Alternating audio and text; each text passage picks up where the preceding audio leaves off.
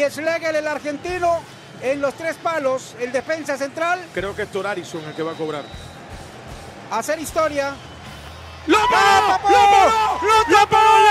¡Lo tapó! ¡Lo paró! ¡Lo paró! ¡Lo paró! ¡Lo paró Schlegel! ¡Lo paró Schlegel! Y si Orlando anota, gana el partido. Benji al marco golazo.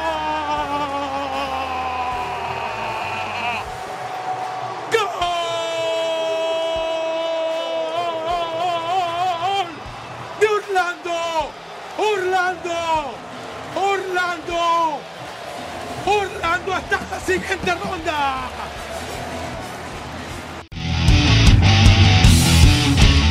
Wow, dos momentos espectaculares que vivimos la semana anterior.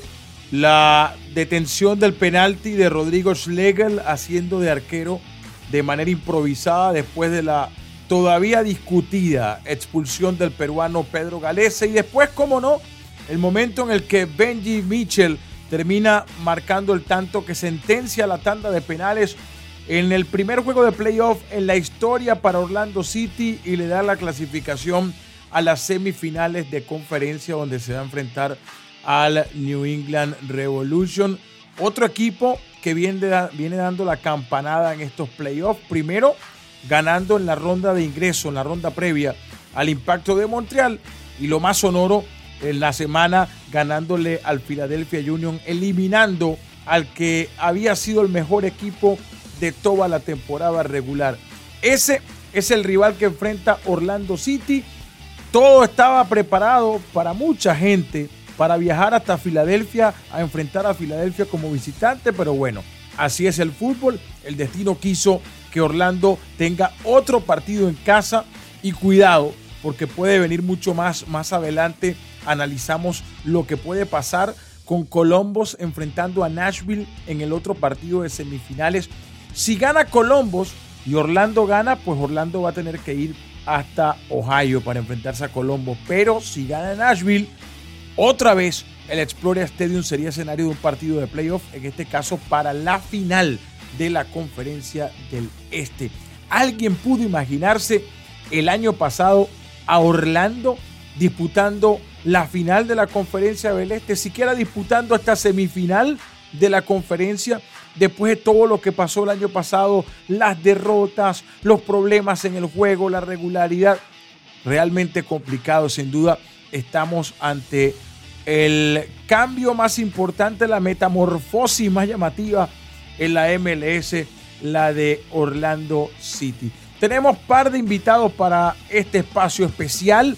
Por un lado, el técnico Oscar Pareja, hablando por supuesto de lo que viene frente a Nueva Inglaterra y también al protagonista de la hazaña, al hombre que se ha metido en la historia del equipo, a Rodrigo Schlegel, el defensor, quien va a contarnos toda la experiencia de cómo fue que lo eligieron para que fuese el portero, si tenía experiencia antes en esto de ser guardameta y muchas cosas más con Rodrigo Schlegel en esta edición especial, por supuesto, dedicada a Orlando City y a lo que va a ser el futuro del equipo.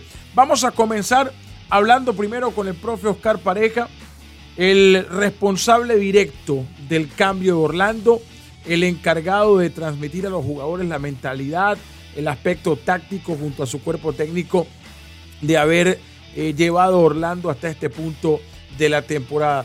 Profe, bienvenido, gracias por estar con nosotros y la primera pregunta tiene que ver con un hecho que salta inmediatamente uno mira el calendario porque Orlando consigue su clasificación a las semifinales ganándole a New York City en penales un día sábado y el conjunto de Nueva Inglaterra juega tres días después.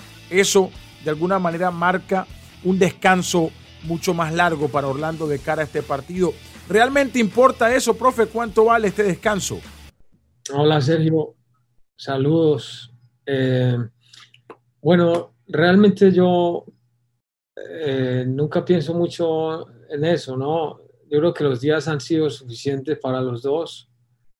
Eh, nosotros hemos tenido un par de días más para, para prepararnos y, vamos a tratar de sacar ventaja a todo eso, ¿no? Realmente no hay una forma de medirlo Sergio, o de ratificar eso, porque pues lo más importante en, en, en, en, esto es la preparación del juego, que realmente los días en que estamos preparando el equipo seamos eficientes, hagamos un buen entrenamiento y que los chicos lleguen en, el partido un, en un momento indicado físicamente y mentalmente. Profe, ¿cómo ve a Nueva Inglaterra? ¿Cómo analiza, cómo juega este rival que va a tener Orlando en este partido? Mira, yo veo a New England un equipo, ya ha tenido dos partidos de playoffs, pero un equipo de altibajos también. Eh, le ha costado tener ritmo durante todo el año. Pero estos análisis que se hacen en cosas particulares de los equipos, yo trato de expresarlos lo menos eh, frecuente que pueda, porque yo creo que al final, si nuestro equipo y si tenemos la identidad y, las frecuencias de ataque que hemos tenido en los últimos partidos, deberíamos ser capaces de, de, ganarlo. Eh, indudablemente necesitamos tener mucha más consistencia y mantener el cero, que es, es, un objetivo importante a los equipos que quieran ganar la liga. Y en eso hemos trabajado mucho, en la mentalidad de los, del equipo. Pero hasta ahora hemos acumulado buenas experiencias que espero que nos puedan servir para seguir avanzando en los playoffs. Basado en esto, profe, ¿usted lo ve como un rival accesible? Digo, por cómo fue irregular en la temporada, como tuvo tantos altibajos, eh, ¿Le viene como anillo al dedo el equipo de Nueva Inglaterra, Orlando? Eh, mira, yo siempre les, he dicho a los jugadores y siempre mi, mensaje es de vivir el presente, eh, de prepararme para y prepararnos para el, para el presente. Hoy, partidos anteriores, uno los usa como con análisis los usa como unas señas para poder prepararse, pero lo más importante es el, partido en sí, lo que viene, ¿no? Ahora tenemos cierta ventaja porque estamos en casa, pues a mí me gusta jugar más en casa que afuera, pero los jugadores están preparados para todo. Y New England ahora lo vamos a enfrentar como un rival de turno eh, nadie tiene ventaja, no vemos el juego así, lo vemos una oportunidad para que nosotros podamos ejecutar todo lo mejor que tenemos y que podamos avanzar, que estemos finos y que estemos en un día donde todos con el compromiso que tenemos ofensiva y defensivamente podamos resolver los problemas que nos traiga el juego. Tenemos la capacidad de hacerlo, ya lo hemos hecho y hoy estamos listos para volverlo a hacer otra vez. Y ya para cerrar, profe, ¿qué significa jugar en casa? ¿Qué, qué tan importante es poder tener este partido en el Explorer Stadium? Eh, el juego, para mí, el juego le pertenece a los futbolistas y a la gente. Esa comunión que hay en los estadios cuando se juega un partido oficial es lo que es el juego en sí.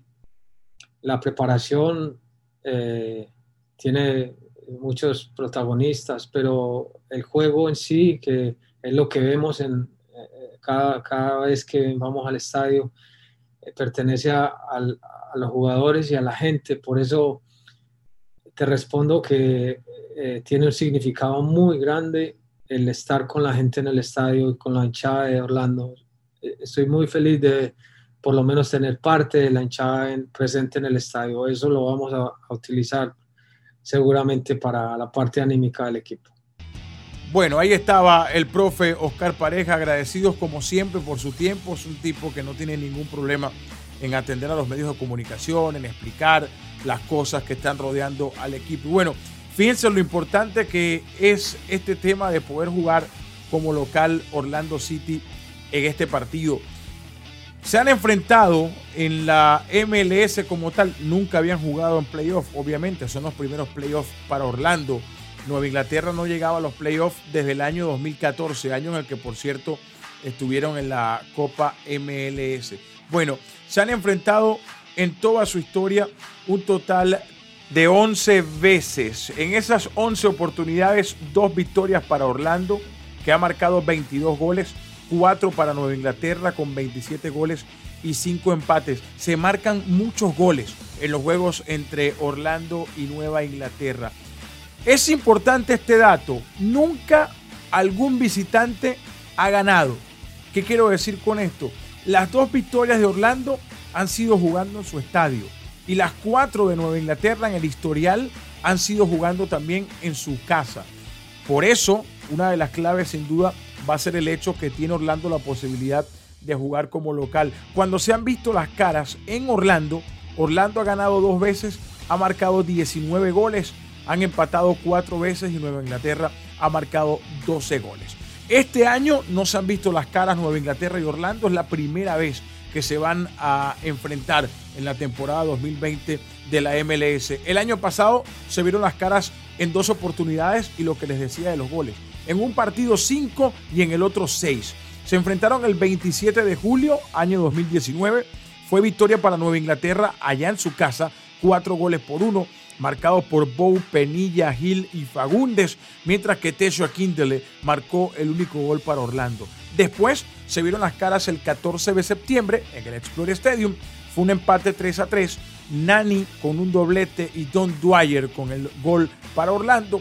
Un autogol del mismo Dwyer, Penilla y Gustavo Bou marcaron los goles para Nueva Inglaterra en ese último enfrentamiento, el último antecedente entre Orlando y el conjunto del club, ese empate 3 a 3 del pasado 14 de septiembre.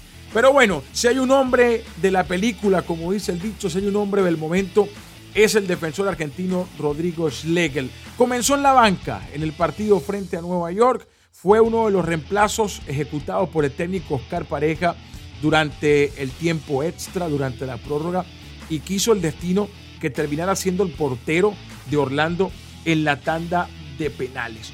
Vamos a ahondar más en este hecho con el propio Rodrigo. Rodrigo, bienvenido, qué gusto que estés con nosotros. Cuéntame cómo se decidió que terminaras en la portería. Se, puso a predisposición para atajar y bueno, después hablamos con los, con los técnicos y eh, bueno, se decidieron para que vaya yo porque me vieron confiado y, y bueno, después pasó lo que pasó, que, que pude tapar el penal y, después del gol de Benji, dar la clasificación al equipo, algo muy lindo y muy emocionante. Rodrigo, ¿qué experiencia tenías como, como arquero? ¿Cómo termina dándose que, eh, esta decisión? ¿Cómo, te propones tú como arquero? ¿Tenías experiencia antes? No sé, fue un, un acto de impulso. no sé, yo en, en, infantiles, cuando tenía 13, 14 años, tuve que atajar dos partidos porque no teníamos arquero, estaban lesionados y pasó algo parecido, el técnico preguntó quién quería atajar y yo le dije que yo atajaba. Eh, y bueno, acá pasó algo, algo muy similar y bueno, ahora se habla porque, porque la tapé y, y bueno, la verdad eh, agradecido a, Dios por lo que pasó, porque sé que, que Él me ayudó y, y muy feliz por, la clasificación a, la semifinal de la conferencia. Por supuesto, la pregunta lógica, ¿alguna vez te pasó por la cabeza que, que ibas a parar un penalti y el equipo iba a clasificar? Nunca, nunca, nunca en mi vida pensé que, iba a pasar lo que pasó. Eh, uno capaz que sueña con hacer el gol en la final o, hacer un gol eh, para que tu equipo pueda ganar, pero, pero atajar un penal nunca se me había cruzado en, por mi mente. Así que esto es lo lindo del fútbol, que te regala estas cosas y, y de nuevo parece repetitivo, pero muy feliz, muy feliz por, por esta situación. Y para terminar, Rodrigo, ¿sabes que este hecho eh, te hace ya parte de la historia de Orlando? ¿Has asimilado esa circunstancia después de lo que se vivió el pasado fin de semana? Eh, todavía no, eh, pero todos mis compañeros me, me dicen eso eh, pero todavía no, no, sé si no caigo o no me doy cuenta de, lo que pasó. Eh, ahora estamos, yo ya estoy mentalizado y todo el equipo está mentalizado en el próximo partido, que, que va a ser muy importante para nosotros también. Bueno, Rodrigo Schlegel con nosotros, ahí está en los detalles, ahondando en todo lo, lo vivido después de esa tanda de penales. Recuerden que Orlando está en sus primeros playoffs en toda la historia y está apuntando a llegar mucho más lejos. Les decía en el arranque que pueden ocurrir situaciones que terminen eh, colocando a Orlando con un partido más como local. Nashville se va a enfrentar más tarde al conjunto del Columbus. Al estar eliminados Filadelfia y Toronto 1 y 2, ahora el mejor equipo de la conferencia del Este es Columbus. Eso quiere decir que Columbus en lo sucesivo va a jugar absolutamente todo en su casa. Este partido contra Nashville en su casa y si le gana Nashville el que viene, ojalá contra Orlando, también se va a disputar en su casa. ¿Qué está pasando alrededor de la liga? Bueno, Columbus ha reportado esta semana cuatro casos positivos de coronavirus. No sabemos quiénes son los jugadores que tienen coronavirus en Columbus. Lo que sí sabemos es que hay cuatro futbolistas que no van a poder ser parte de ese partido contra Nashville. Esto no quiere decir automáticamente que ya Nashville va a ganar el partido. Ni siquiera sabemos quiénes son. De repente uno es el portero suplente y dos, tres jugadores más que no juegan nunca. No lo sabemos. Como pueden ser jugadores importantes en el equipo de Columbus.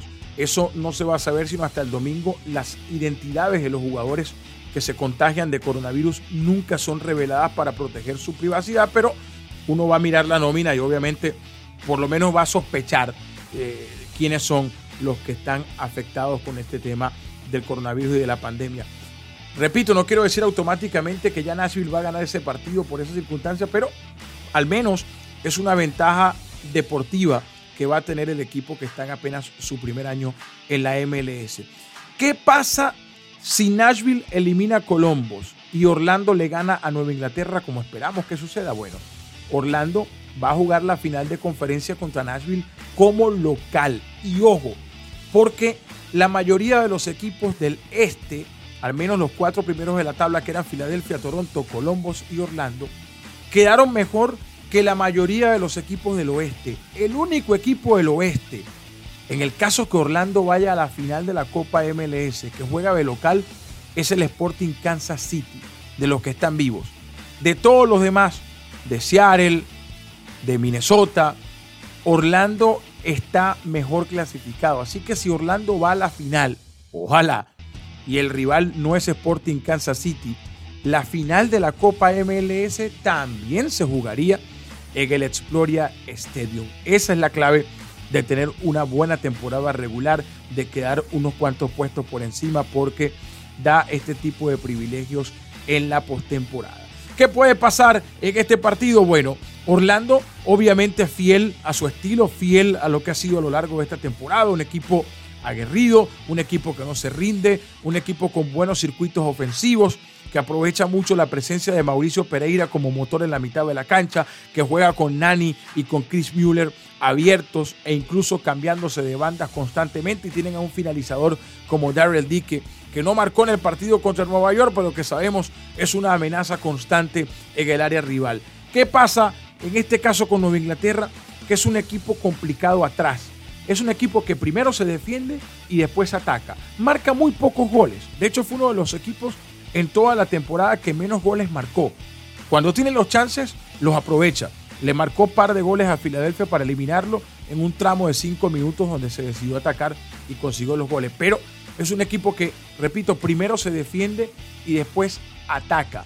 Clave para Orlando no entrar en el desespero porque se va a encontrar un equipo que agrupa mucha gente detrás de la línea de la pelota y obviamente con el paso de los minutos el desespero comienza a apoderarse de los jugadores y las cosas pueden complicarse. Clave para Orlando, mantener el arco en cero. No va a estar Pedro Galese, estará Brian Rowe. Recordemos que la expulsión de Galese, el equipo la apeló y lamentablemente el recurso no procede y por eso Pedro Galese no va a estar en el arco en este partido.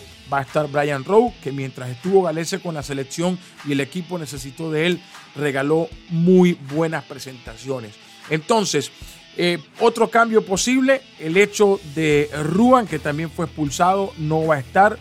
Lo más probable es que Kyle Smith marque esa banda de la derecha y Kamal Miller, dando por hecho que Joao Moutinho todavía no está listo, entonces que aparezca el joven canadiense Kamal Miller siendo el marcador de punta por la izquierda. Otra posibilidad que aparece es que eh, vea minutos Rodrigo Schlegel y se acomode una línea de tres, pero eso es algo que eh, a la hora de hablar de un partido de, de postemporada no, no, no está como para ensayar. Creo que lo más fácil va a ser colocar a Kyle Smith por un lado y a Kamal Miller por el otro. Ojalá y hubiese una sorpresa con Joao Moutinho, pero después de tantos meses sin jugar, si está Joao Moutinho, entrará en la convocatoria, pero dudo mucho que esté para ser titular. Luego en la mitad de la cancha, Sebas Méndez no está. Hubo unos casos de coronavirus en Ecuador, él está en cuarentena.